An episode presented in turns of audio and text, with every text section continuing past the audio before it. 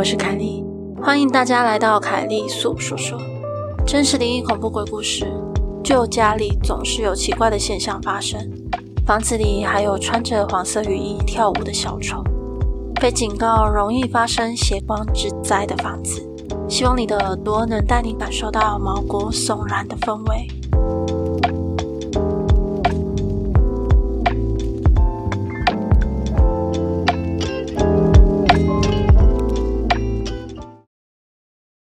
故事开始喽。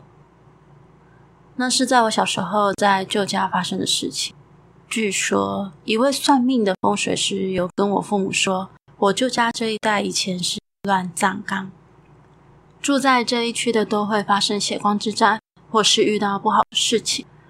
而就如同那位风水师说的一样，住在这边的八户居民真的多多少少都有遇到严重伤势的事情，都会有遇到飘飘。住在旧家的那段期间，有不少的故事。今天就来讲其中两则故事吧。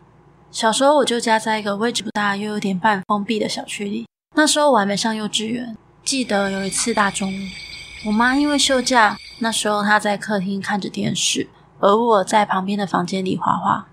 因为房间门是打开的，所以妈妈转头过来是可以看得到我在房间里画画的背影。当时我可能因为心情太好，一边画画一边哼着歌。而妈妈继续看着她的电视，看着看着，她突然意识到一直在哼着歌的我突然安静了有段时间了。她转过头，发现在房间的我一直往右边化妆台的方向盯着有很长一段时间了。我妈妈觉得有点奇怪，她开始一直注意着我的动向，甚至后面还叫了我两声，但我都没什么反应。就这样到后来，我才自己走了出来，很高兴的童言童语的对着我妈妈说。妈妈，我刚刚看到一个穿黄色雨衣的小丑装叔叔，哎，他站在化妆台前面，一直对着我笑，又跳来跳去的。我妈听了之后吓了好大一大跳。从那之后，我妈都不太敢让我一个人在房间里，都会随时注意只有我一个人的时候的动向。而第二个故事呢，它是发生在我舅家二楼。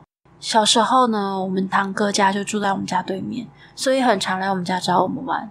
我跟我堂哥也算是一起长大的吧，在亲戚当中，也只有我跟堂哥会遇到阿飘。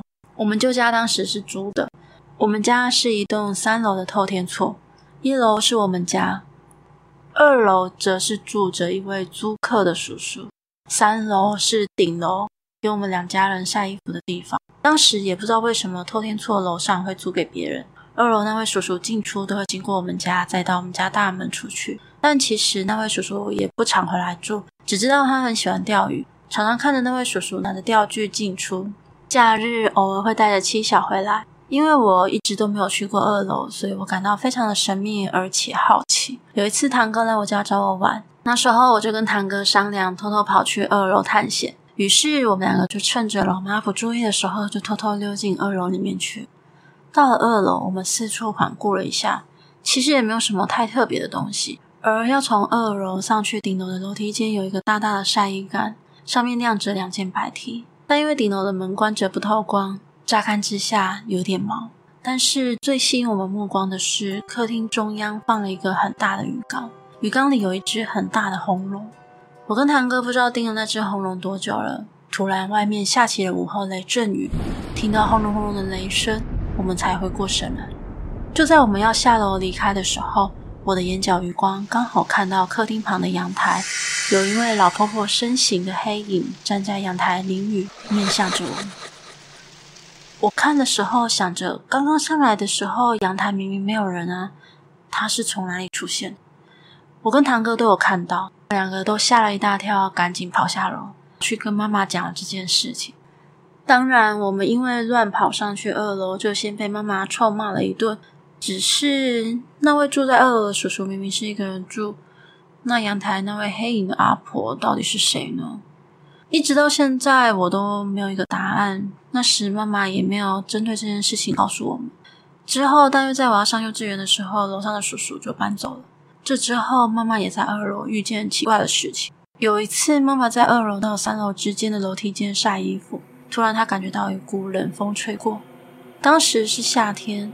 但是那个风是冷的刺骨的那一种。妈妈还没回过神，接着她就听到二楼其中一个房间有持续的敲门声，但那个时候家里只有妈妈一个人在家，妈妈就想起了之前有听过我讲的那几次遭遇，于是妈妈心里大概就有个底，她没有去理会敲门声，反而是在心中默念着：我们只想要好好平凡的过生活，请不要来吓我们，也不要吓到我的孩子们。妈妈一默念完，敲门声立刻就停了。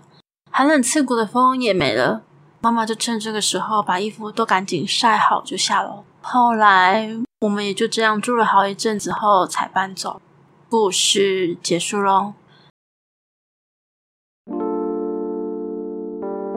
今天的节目就到这里喽，欢迎在 First Story 的留言区留言给我，也可以到 YouTube 或是 FB 粉专找我。下次你想听听什么故事呢？